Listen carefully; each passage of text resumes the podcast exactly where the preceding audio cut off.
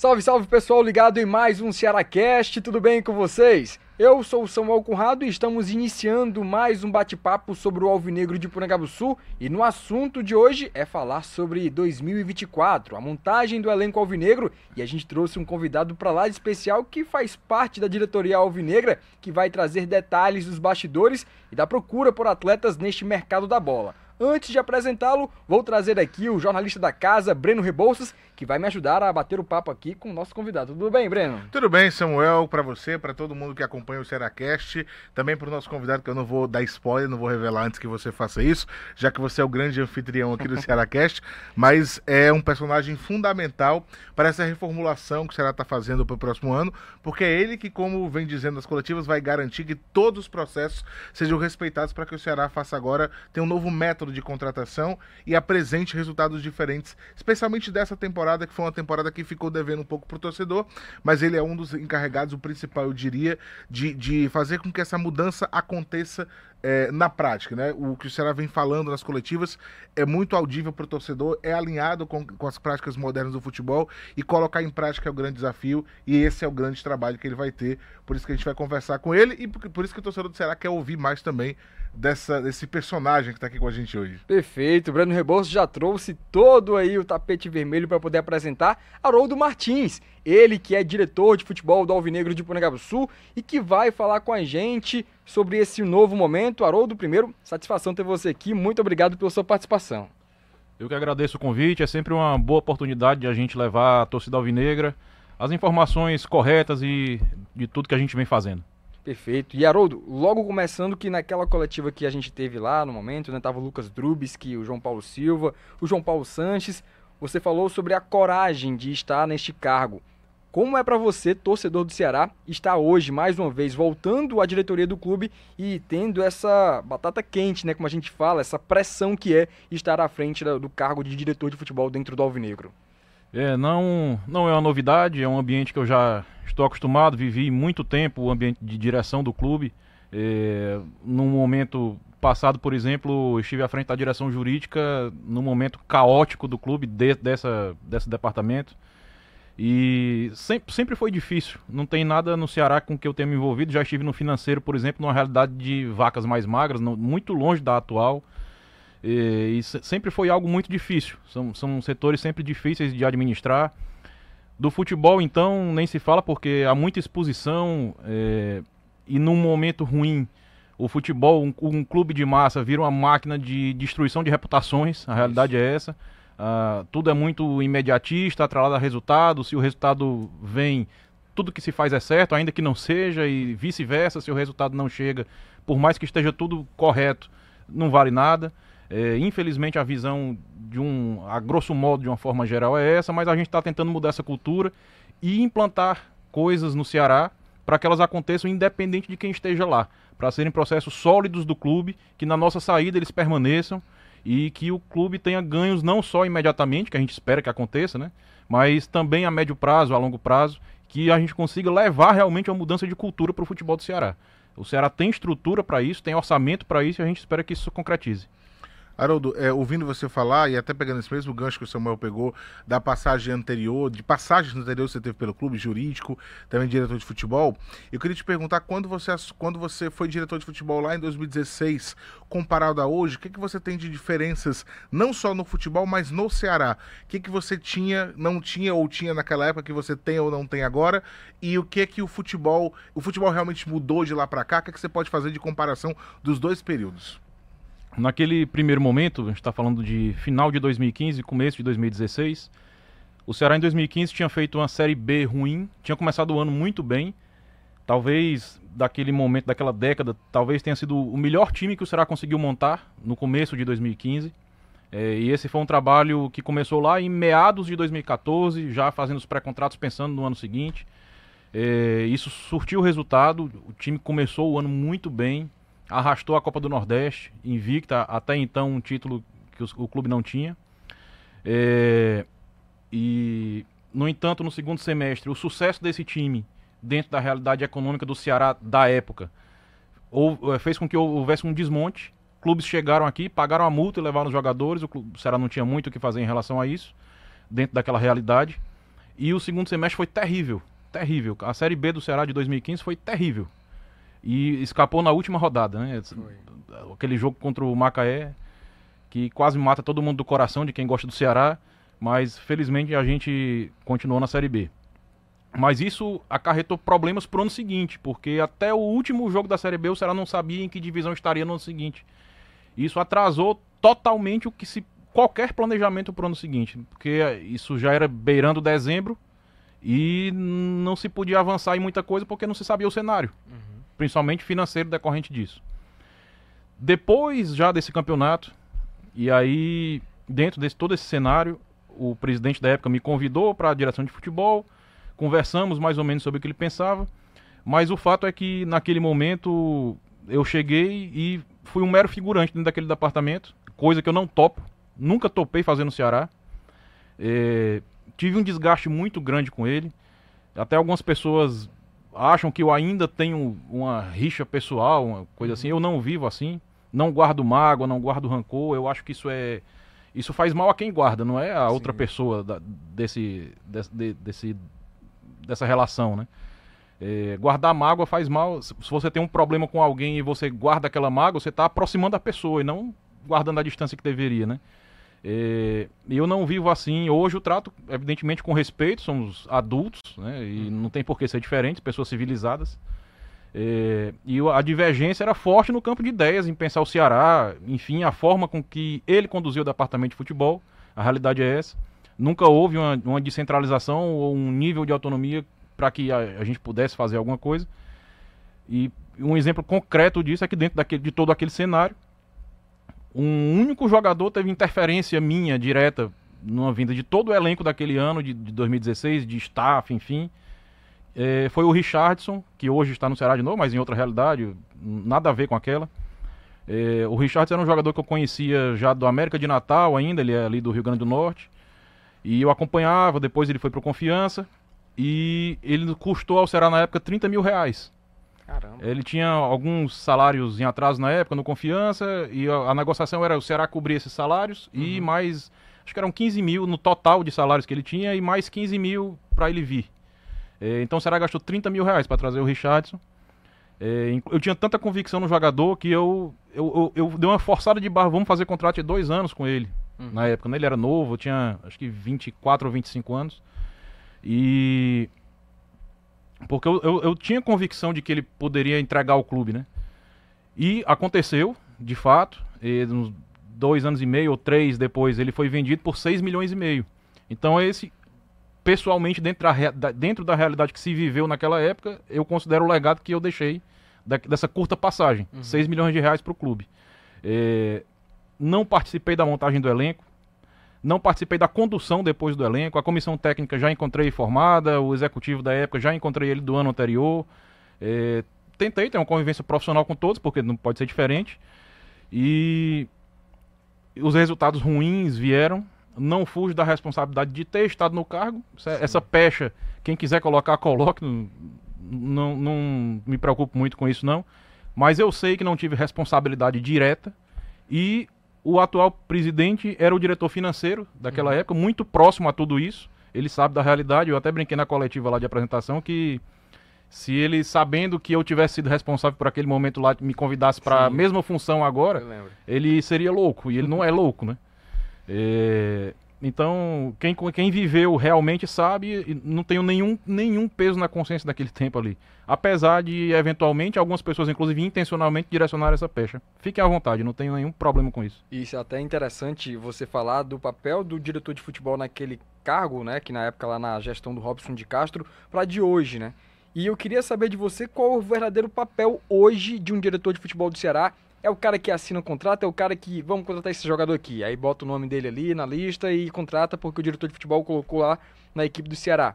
Qual a diferença do diretor de futebol naquele período pro de hoje na equipe alvinegra? Nem de longe é esse o papel e não pode ser. Quando o, o presidente atual, João Paulo, nos convidou, ele colocou todo o cenário que ele estava vivendo no clube, o que ele pensava pro próximo ano e etc.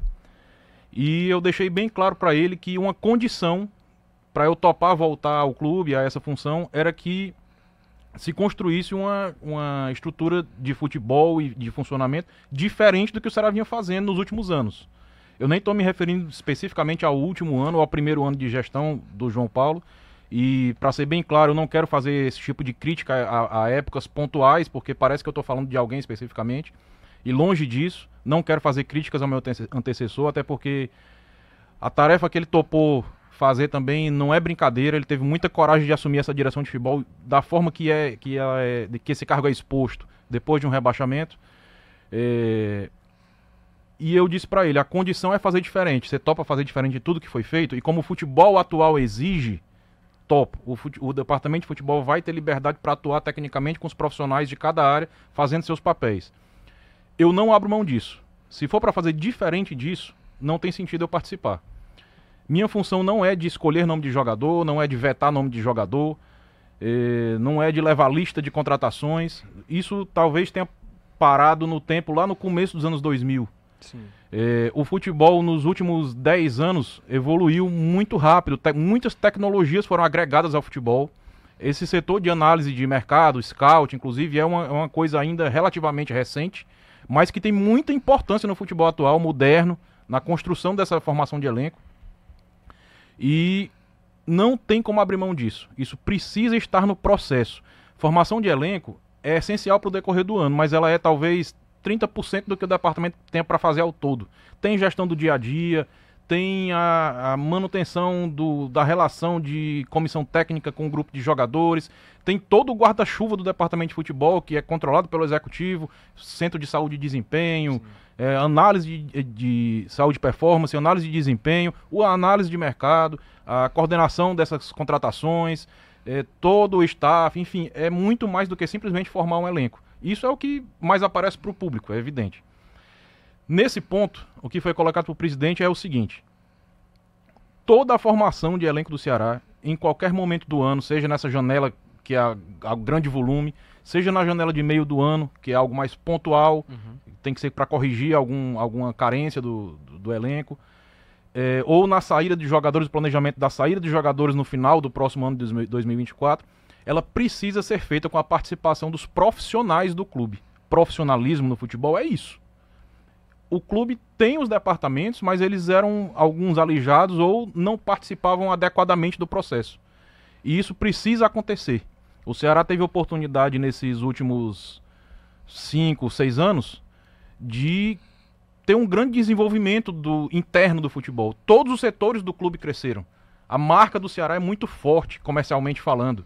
Outros setores, é, um que vocês convivem diariamente, a comunicação, o Ceará tem boa estrutura mas o futebol ficou ali estagnado. O futebol como todo avançou e o Ceará não acompanhou esse crescimento. E agora a gente tem que trocar o pneu com o carro andando, iniciar um trabalho ali tentando adaptar tudo, mas que eu tenho certeza que se isso, se houver essa permissão de que esse trabalho aconteça com os técnicos envolvidos, em médio prazo, espero que em curto também, se Deus quiser em curto, mas tenho certeza que em médio e longo prazo o Ceará terá o resultado desse crescimento. Haroldo, é, baseado no que você está falando, nessas mudanças para fazer as contratações, hoje quantas pessoas, esse colegiado de pessoas que analisam jogadores que vão chegar, eles são quantas pessoas é, e como é que é o processo que passa por cada um? Que você fala em, em, critérios. Quais são os critérios do time do Ceará hoje? Que tipo de, de é, é característica de atleta ou de, de da pessoa também vocês estão procurando hoje para montar o elenco do Ceará? o, o, o a persona lá de jogador que o Ceará quer hoje, qual que é? Dá para montar aqui pra gente? A função de passar para análise de mercado, para esse setor, que perfis a gente está procurando, é do coordenador técnico. Ele em, em João Paulo Sanches. João Paulo Sanches. A, a, no guarda-chuva do João Paulo Sanches está a comissão técnica. Então o João Paulo representa ali a visão técnica e a voz da comissão também, dentro do que ele tem para controlar e, da, e depurar as informações que vêm dali. É, ao longo do ano, a comissão técnica vai acompanhando do, informações dia a dia da análise de desempenho, que monitora o nosso elenco, o desempenho dos atletas ao longo do ano. Ela faz o planejamento em relação, junto com a coordenação técnica, em relação ao elenco atual, de quem deve permanecer, de quem não deve, e traça perfis físicos, técnicos, táticos, comportamentais, enfim, do elenco que a gente deve ter para o ano seguinte esses parâmetros são passados para análise de mercado, que passa a construir a busca dela em cima disso.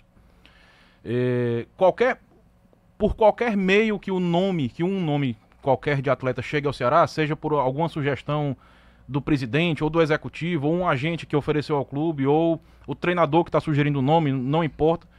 Tu, qualquer nome, por qualquer meio, passa por esse processo, passa pela análise de mercado, já chega para a gente com um relatório, com, com análise profunda, até de aspectos psicológicos e comportamentais, até, do, até dentro do comportamental está até a, a, constituição da família do cara, como hum. o cara pensa e age, assim. Uhum.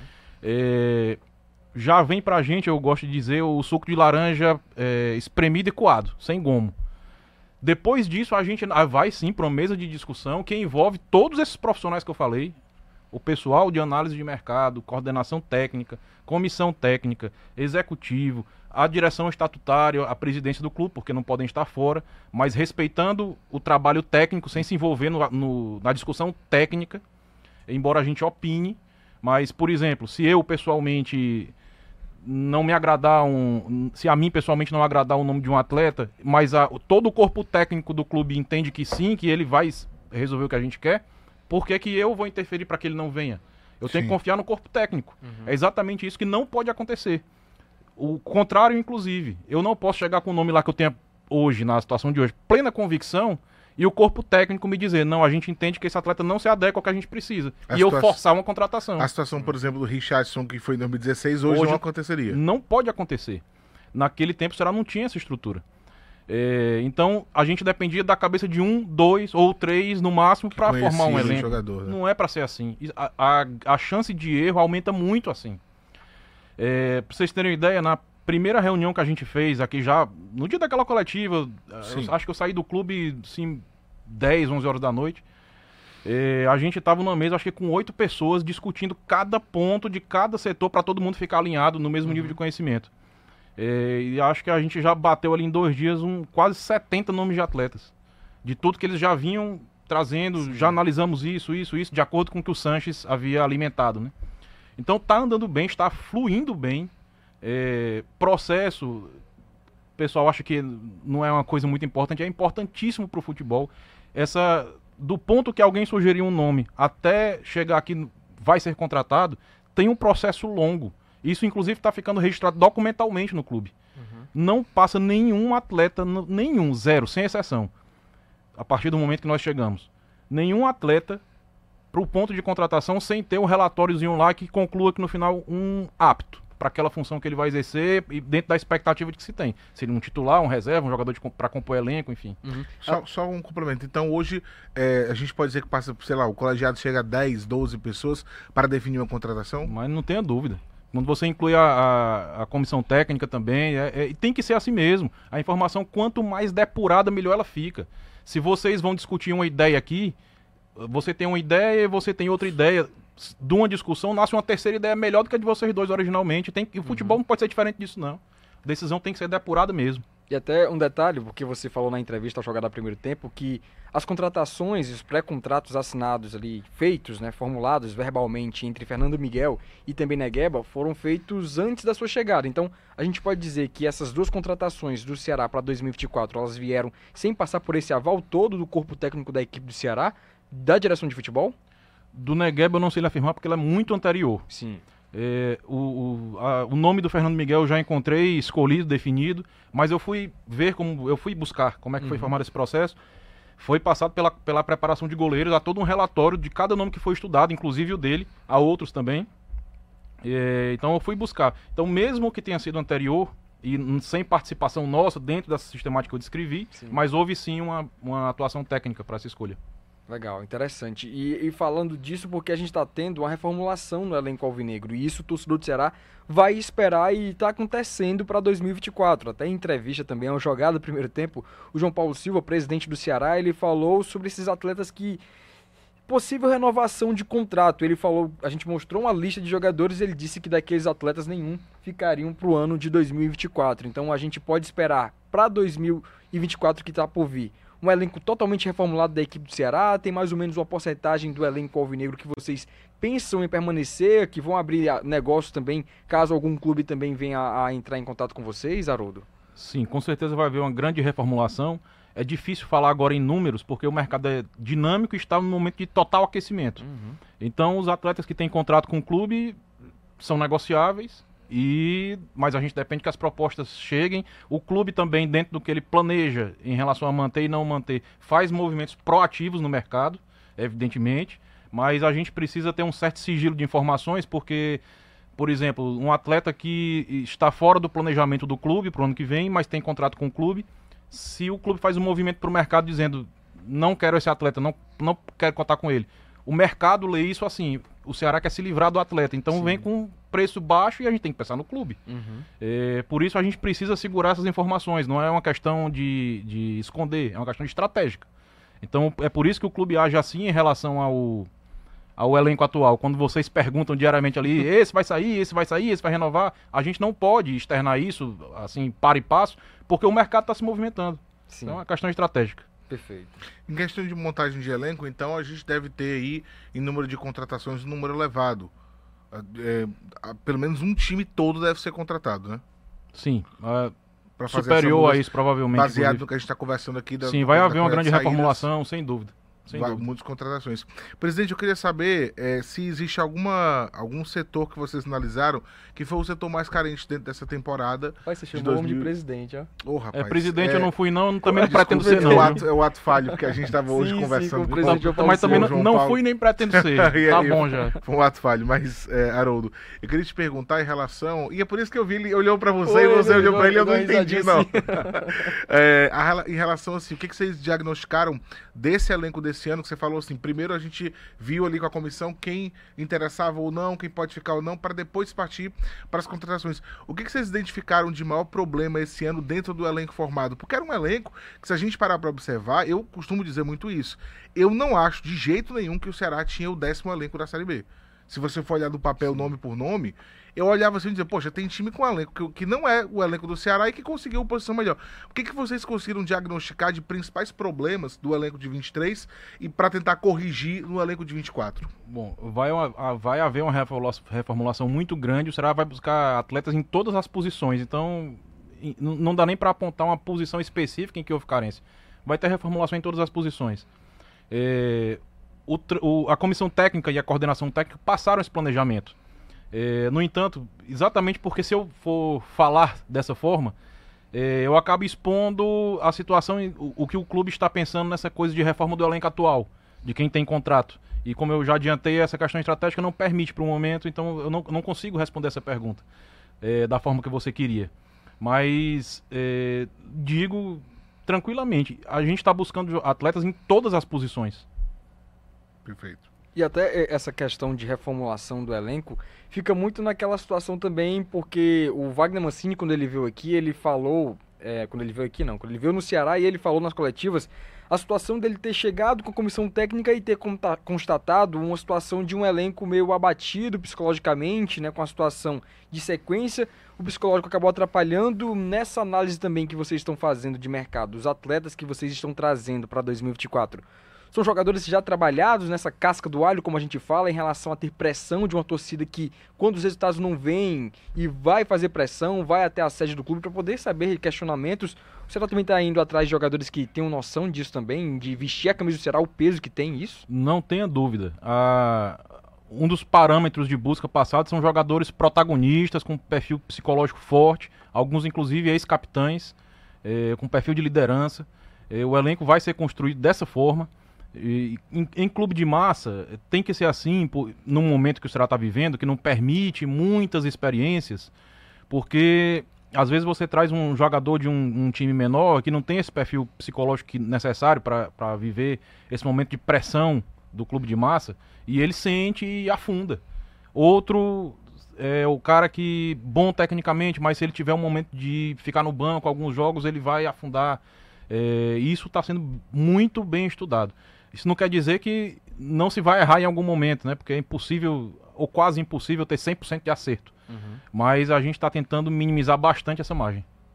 Legal, interessante isso. O Ceará que está tendo essas mudanças já anunciou alguns jogadores, né? A gente já teve aqui até o momento presente gravando aqui o Ceará Cast o Lourenço, o Fernando Miguel, o Wailon e o Lucas Mugni.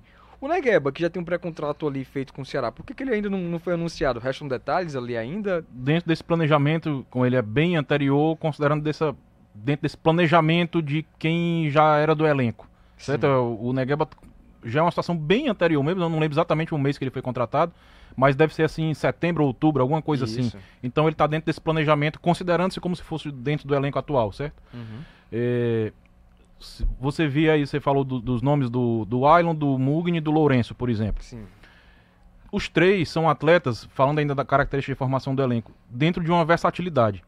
O Lourenço, originalmente, ele é um ponta direita, já jogou de lateral direito, Sim. já jogou de meia central, mas ele se destacou como um segundo volante. Ele fez uma baita Série B de segundo volante. Ele foi um destaque não só do Vila Nova, mas do campeonato, como um camisa 8.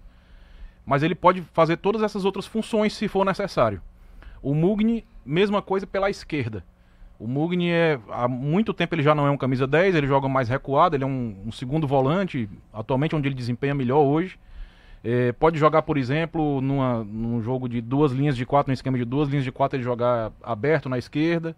Então são jogadores que dão opções ao treinador de mudanças de esquema de jogo dentro do jogo, ou uma mudança de um jogo para o outro, ou mesmo numa eventualidade, se ocorrer por qualquer motivo, inclusive que parta da comissão técnica, por exemplo. Houver uma necessidade de mudança de comissão técnica, a gente não está engessado no esquema e eles conseguem ter fácil adaptação. Então o clube está realmente indo bem nos parâmetros que busca para esse elenco. E o Ailon? O Ailon seria um ponta? O Ailon originalmente é um centroavante, é, que também já mudou de função ao longo da carreira. Hoje ele joga mais aberto pela esquerda, ou como um camisa 10, ou até como um falso 9. Mas de, dessas alternativas de jogo, por exemplo, o Ceará tem Eric Pulga, tem Saulo, tem Barleta, que são jogadores mais rápidos que precisam de corredor. O Barleta nem tanto. Os outros precisam de corredor. Uhum num jogo que esteja ali é, o outro time fechado e que não se, não se tem esse espaço, o Ailon consegue fazer jogo associado, é um jogador que consegue pisar na área, fazer gol.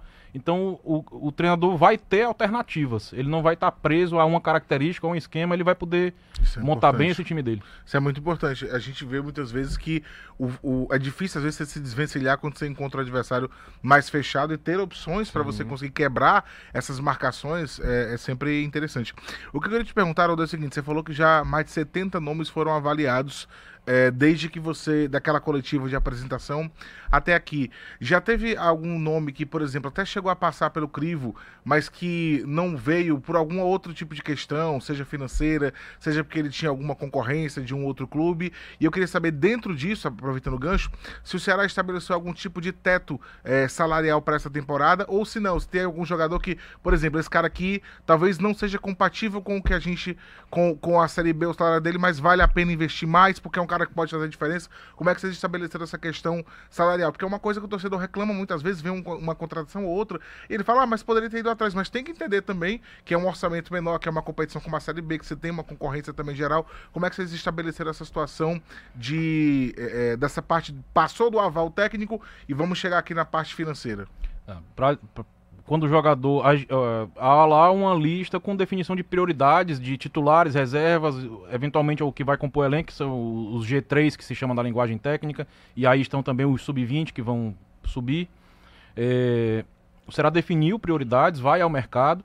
Agora, daí a contratar uma série de variáveis, né? A financeira, inclusive, mas há muitas outras possibilidades, inclusive do, de um atleta que tenha contrato, no caso de empréstimo, por exemplo, o clube concordar em emprestá-lo ou tem o atleta querer vir. É, a gente, graças a Deus, tem um, um uma boa marca Ceará para o mercado e normalmente querem. O Ceará tem, é apresentado como um bom projeto para os atletas, é, é, recebido por eles assim, mas há muitas variáveis, né? Então nem sempre a gente é, consegue trazer a, a prioridade, um que está lá, e por isso a gente não pode ser assodado, porque às vezes a gente não conseguiu trazer agora em dezembro, até porque o agente fica segurando para ver o que, é, o, o que é que vai aparecer no mercado para ele. Ele fica também tentando buscar melhores oportunidades, é, esse é o trabalho dele. É, mas talvez a gente traga em janeiro, em fevereiro. A gente tem uma janela até março. E a gente é uma janela que, como eu disse no, como eu disse antes, a gente precisa dar um tiro certo. Então a gente não pode também ir com muita sede ao pote, né? Porque a gente acaba gerando problema. Mas tem algum tipo de Sim, limite sobre, sobre teto? teto.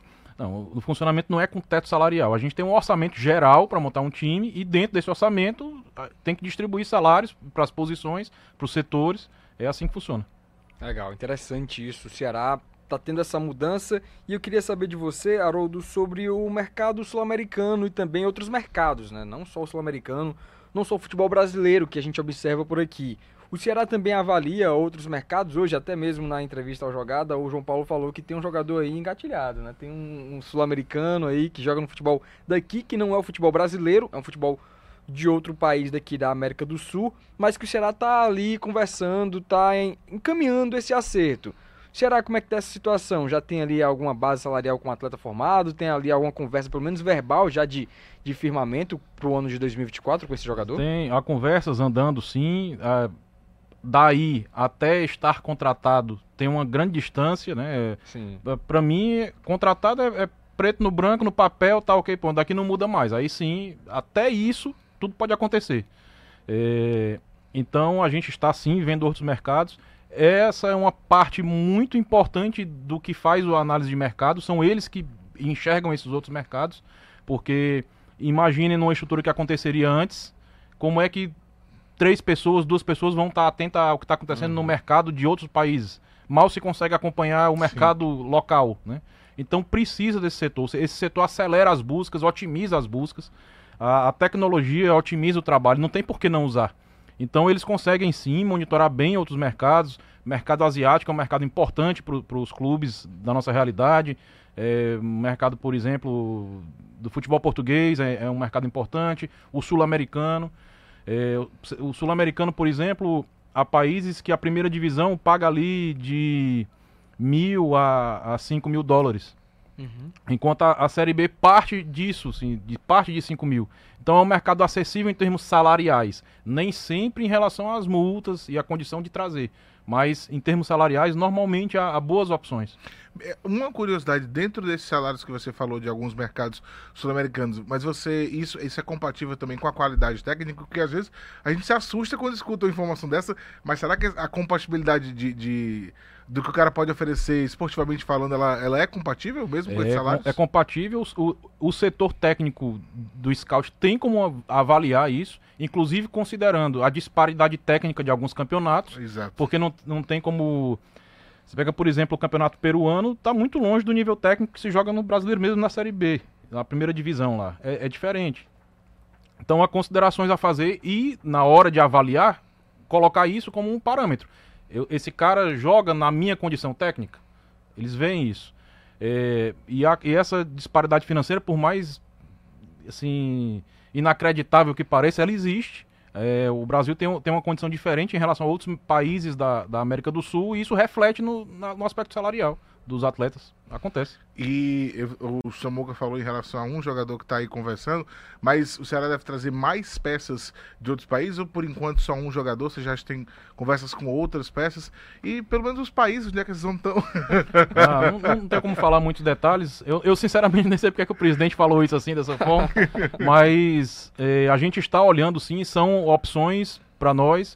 Se elas vão acontecer ou não, aí só o tempo dirá e as então, variáveis do mercado. Sim, é possível que haja mais de uma. É, mas eles, eles virão não só porque são de outro mercado, ou, não só porque são gringos, eles virão se tiverem dentro do que Sim, o Ceará claro. busca tecnicamente. Interessante isso, né? E o Ceará, nessa busca de mercado, tem alguma posição ali que vocês viram, pô, 2023 foi bem carente isso aqui, porque se a gente pegar, por exemplo, a Série B de 2000 deste ano, o Ceará teve a situação de ser a quinta pior defesa do campeonato, né? O Ceará tem alguma posição deficitária que a direção de futebol está tendo um cuidado a mais de ter ali um apreço por algum jogador? É, a gente está buscando, vou repetir, jogadores de todas as posições. Então, dentro do planejamento é um time inteiro praticamente. Uhum. Então, se você perguntar por carência, todas as posições são carentes. Nós estamos buscando para todas. Sim. Não tem como fugir disso, não. Wagner Mancini, quando você chegou, o Wagner Mancini já estava estabelecido e definido pelo presidente que seria o treinador da próxima temporada. O que, é que você pode falar para a gente do estilo do Wagner Mancini? Se ele é um estilo que você, como se tivesse chegado antes, gostaria de ter trazido? Ele é um cara mais linha dura? Ele é um cara mais. Como é que o Wagner Mancini ajuda, inclusive, a, nesse projeto de como o clube vai funcionar para a próxima temporada? O, o Mancini, eu já encontrei definido, é um treinador com mercado de Série A, de primeira prateleira de Série B. Treinador muito experiente, eh, agrega muito. a opinião técnica do Mancini agrega muito a esse processo. Ele está participando ativamente. É, muitos já me perguntaram assim: se é o treinador que monta o time, o treinador que indica, o jogador não, não funciona assim. Mas ele participa do processo. Mas ele, ele tem que ser uma peça do processo. que passe pelo processo. Não, esse jogador Seja por ele ou por outro, qualquer outro meio, vai sempre entrar nesse fluxo. Uhum. Né? É, mas ele participa de todas as discussões. As situações que estão em andamento são levadas para ele periodicamente para que ele avalie, ok, esse, esse concordo, esse, esse atleta que vocês estão trazendo, sim, ele se encaixa no meu esquema assim, assim, assado. Se eu mudar o esquema para tal, ele vai jogar também. Isso ele sempre participa. É, o Mancini respeita esses processos. Isso é muito bom para que ele, os processos aconteçam. Ele tem ciência e respeita a área de atuação dele e dos demais envolvidos. É, o Mancini é um treinador que, eu penso, agrega uma forte liderança ele tem uma forte liderança, tem um forte domínio de vestiário. É, ele vai conviver com, a, com atletas também com esse perfil. E acho que a gente tende a crescer. No, no, também é um grupo que, pelo que está sendo formado, nós vamos ter aí ganho cognitivo de atletas dentro das suas funções. E eu, tende a ser, pelo, pela forma que o Mancini joga, de propositiva de jogo, o time dele não é um normalmente um, um, um time reativo, é um time que propõe jogo. E eu acho que nós estamos formando um time bem condizente com o que ele pensa sobre futebol e, e pelo que eles têm, têm, nos colocado. E principalmente, ele, ele também está com o foco que todo o staff, todos os atletas do Ceará precisam ter, a direção, todo mundo que está envolvido no clube. Não só no futebol, de todos os departamentos. Título, acesso, indignação com o mau resultado. Ele também está com esse foco.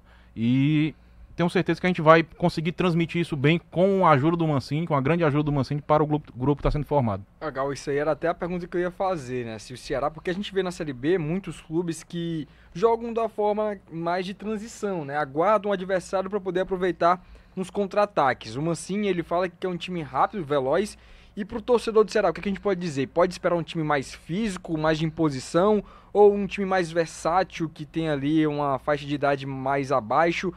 Para o ano de 2024, Haroldo? A, a ideia é que seja, acima de tudo, um time intenso, intenso, de entrega, competitivo.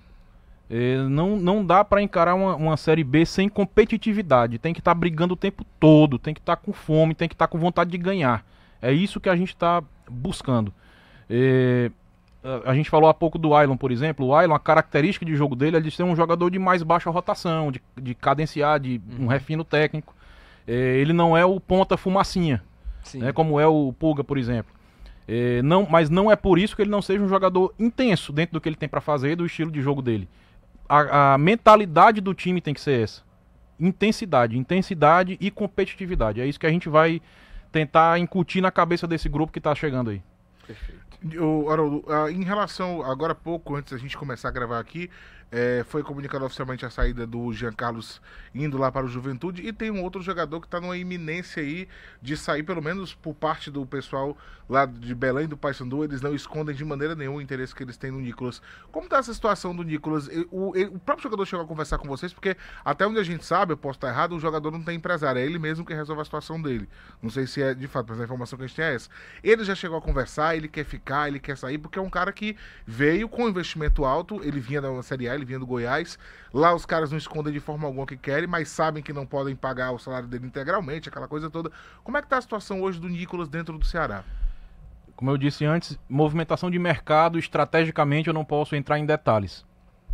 É, mas eu, eu queria dizer para vocês que esses dias a gente vai acompanhando, até falo com o pessoal da comunicação bastante isso, a gente vai acompanhando os noticiários e às vezes surgem umas notícias de algo quase certo. O cara vai assinar o contrato amanhã, falta alguma coisinha. Eu vi ontem. E não é nome sequer que a gente discutiu. Nem apareceu esse nome pra gente. Então, pro Ceará, é... inclusive isso é normalmente é jogada de empresário, viu? Dizendo para vocês, é, uhum. é, escada, é o cara tá colocando esse jogador num clube X ou fazendo um leilão lá com o rival e tá pegando o Ceará de escada para elevar o valor dele lá, né? E aí acontece, não é só aqui que acontece também não. É, mas para o Ceará, a contratação ou uma saída ou um negócio só é efetivado quando está no papel, quando está assinado. Antes disso, qualquer coisa pode acontecer, por isso que não adianta antecipar. Né? E estrategicamente eu já falei, se a gente vai para o mercado e não, não, esse atleta não me interessa, eu, eu tô jogando contra o patrimônio, não tem sentido, né? Até porque o, o Nicolas, as notícias lá dos jornais de Belém do Pará, que o cara já tá É, tinha. vestindo a camisa do Exatamente. Paysandu, Fal- né? Falta só combinar com o Ceará. É, Exa- exatamente. Por isso que eu pergunto a você, se, por isso que eu te perguntei se o jogador chegou a se manifestar. Porque de repente, se o jogador tiver interesse e se for ele mesmo que resolve a situação, ele pode ter procurado a diretoria no sentido de dizer que ele Sim. tem interesse nisso aí. Sondagens e conversas tem pra todo lado. Mas bo- o que precisa que chegue. Papel tá aqui, a proposta é essa, se fizer assim eu aceito. Se chegar isso, avalia se negocia.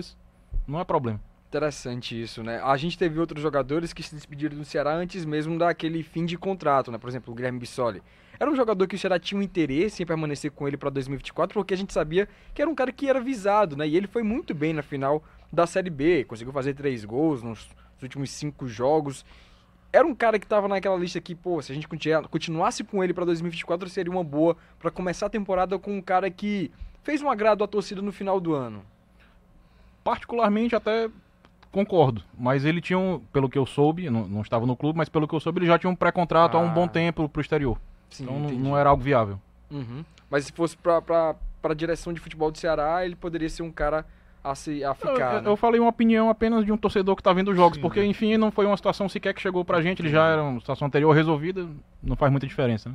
Uhum. O Haroldo, em relação à questão é, orçamentária do Ceará, ah, hoje o foco está, obviamente, totalmente voltado para o futebol masculino, porque voltar para a Série A é o que faz toda aquela, a engrenagem girar, né? Mas do orçamento que vai ser apresentado nas próximas semanas, é, quase quantos, assim, em porcentagem está ligado diretamente ao futebol masculino? Porque tem outras situações que giram no mercado, mas quanto vai estar comprometido só com o futebol masculino? Eu não, não sei te dizer em percentual agora, esse, essa informação é prestada ao Conselho Deliberativo no, no prazo correto. Eh, E eu prefiro que essa informação corra do dentro do fluxo correto, sem antecipar informações. Eu prefiro que isso aconteça lá. Eh, mas você. Eu não, eu não sei se bem. Não sei se é bem o que você quis me perguntar, mas eh, dentro da atuação da minha pasta é só futebol profissional masculino. O restante dos outros esportes, inclusive o futebol feminino e outros esportes não profissionais, estão em outras pastas, certo? Os orçamentos não são comuns, são orçamentos separados. O do futebol é profissional masculino é para o futebol orçamento profissional não é masculino. geral, eu imaginava que ele fosse Não, geral, é um orçamento incluindo- geral do clube, mas de forma detalhada para cada Sim, setor, né? Exatamente, para você É, saber isso sim. exatamente quanto está dentro Sim, do- sim.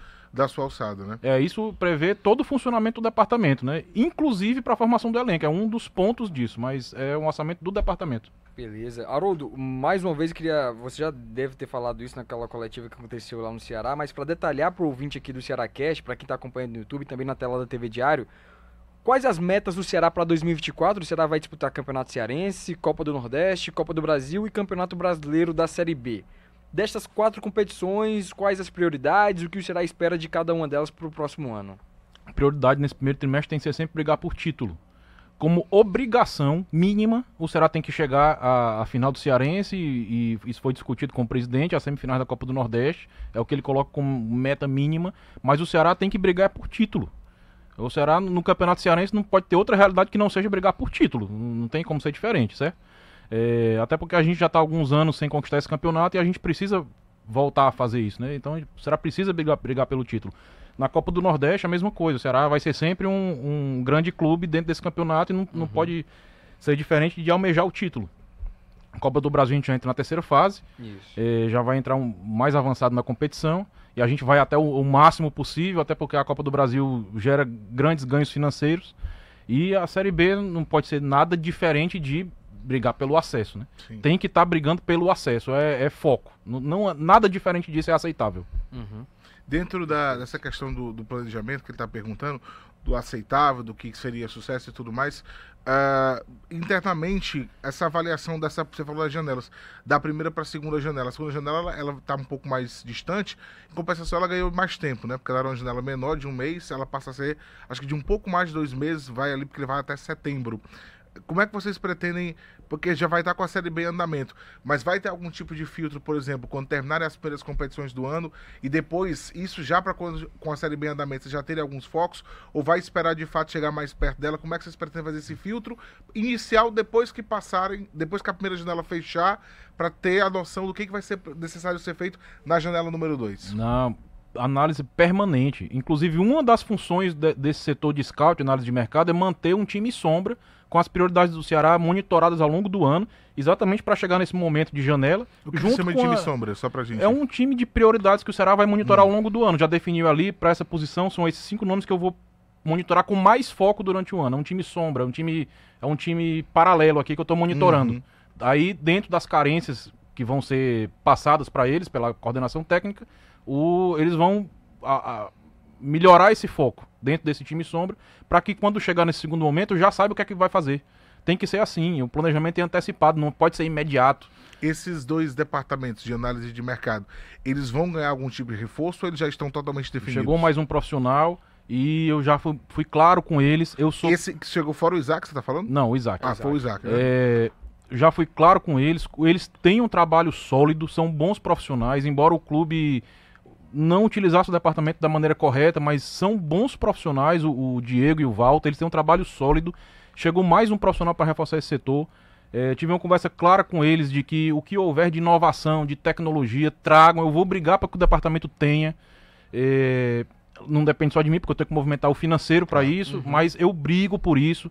É um departamento que é importante para o clube. Eu falei na coletiva lá e repito: é, um- é o coração do departamento de futebol. Ele, é ele que gera informações o tempo todo. É ele que tem que estar totalmente antenado com tudo que acontece em, em vários mercados. É, e esse departamento vai ganhar o reforço que precisar. Ele vai funcionar bem. Só mais uma pergunta em relação a departamentos, já que o Ceará está olhando para o mercado sul-americano e também asiático, e aí o asiático não quer dizer que tem, pode ser que seja um brasileiro atuando lá, né? Mas é, vocês pretendem criar algum tipo de coisa para ajudar também na adaptação de estrangeiros que vêm ao clube, porque eu acho que isso também é essencial. Às vezes o estrangeiro vem e ele não consegue sair bem porque ele não consegue se adaptar. Alguma coisa direcionada especificamente a estrangeiros que possam vir é, atuar no clube para que ele possa rapidamente se adaptar ali e, e se integrar ao time? Com certeza, a ideia é que tenha, o Ricardinho vai ser muito importante nessa integração para todo o grupo de atletas com o clube.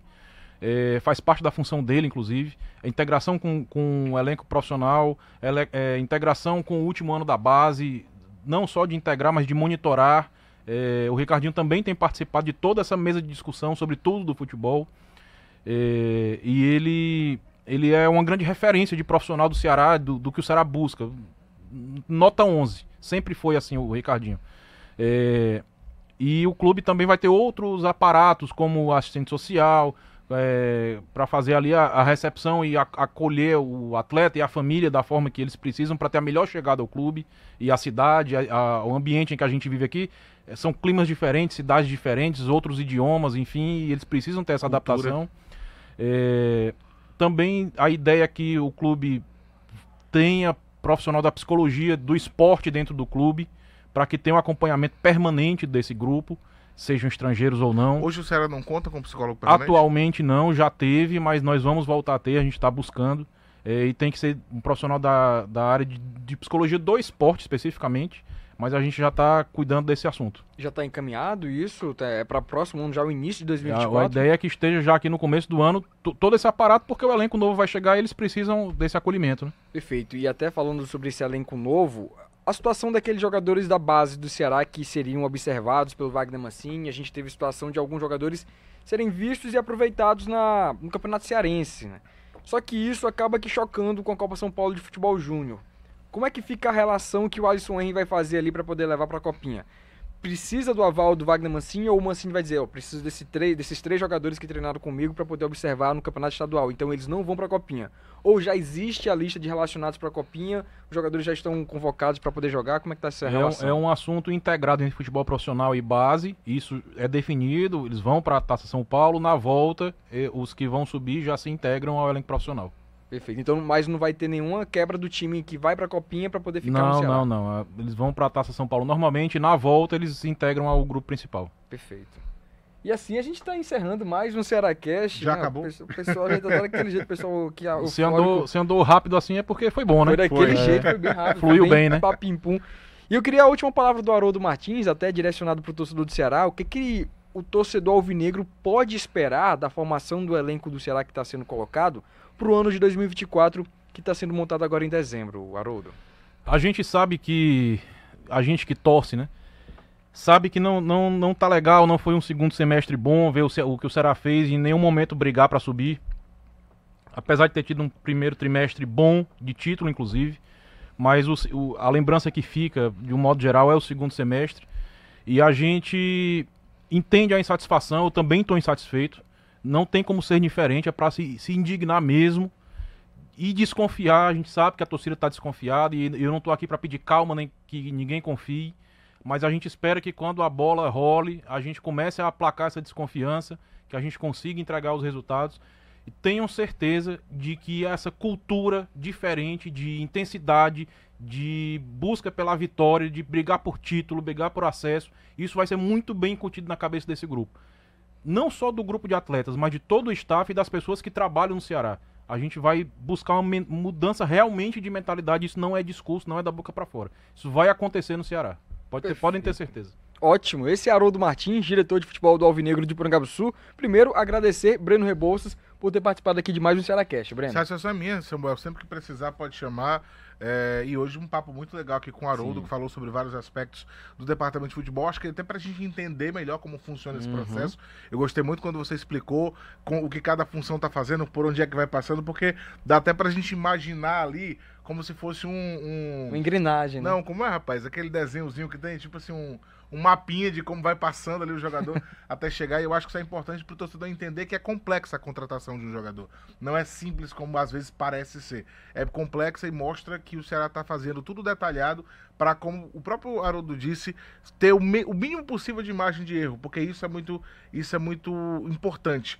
É, com as janelas que estão da maneira como elas estão e com o time do Ceará precisando dar resposta por esse segundo semestre, como o próprio Haroldo falou, a margem de erro tem que ser mínima e o Ceará está se esforçando com processos para que isso aconteça dessa forma. Perfeito. O Breno Rebouça esteve aqui com a gente no nosso Cash e agradecer também em especial Haroldo Martins. Muito obrigado pela sua participação. Esperamos você aqui mais outras vezes aqui no Cash trazendo trazendo boas notícias do Alvinegro. Nada, disponham, sempre é um prazer. A gente é um canal para levar informação correta ao público e é, eu que agradeço a vocês a participação. Perfeito, Haroldo Martins esteve aqui com a gente. Agradecimento especial à comunicação do Alvinegro, né? Hoje aqui na pessoa de Abreu Neto esteve aqui. Muito obrigado ao Abreu, ao Israel Simonton, a toda a equipe da comunicação e do marketing do Alvinegro de Sul. A você que acompanhou o Seracast até aqui, muito obrigado pela sua audiência. Fique sabendo, toda quinta-feira, a partir das 10 horas da noite, você acompanha um episódio novo aqui na tela da TV Diário. E se você pegou a metade do episódio, vai lá no YouTube do Jogada SVM, vai ter o episódio recheado, completo, com todas as informações do Alvinegro de Sul. Muito obrigado, deixa o like, compartilha com os amigos e até a próxima, pessoal. Valeu!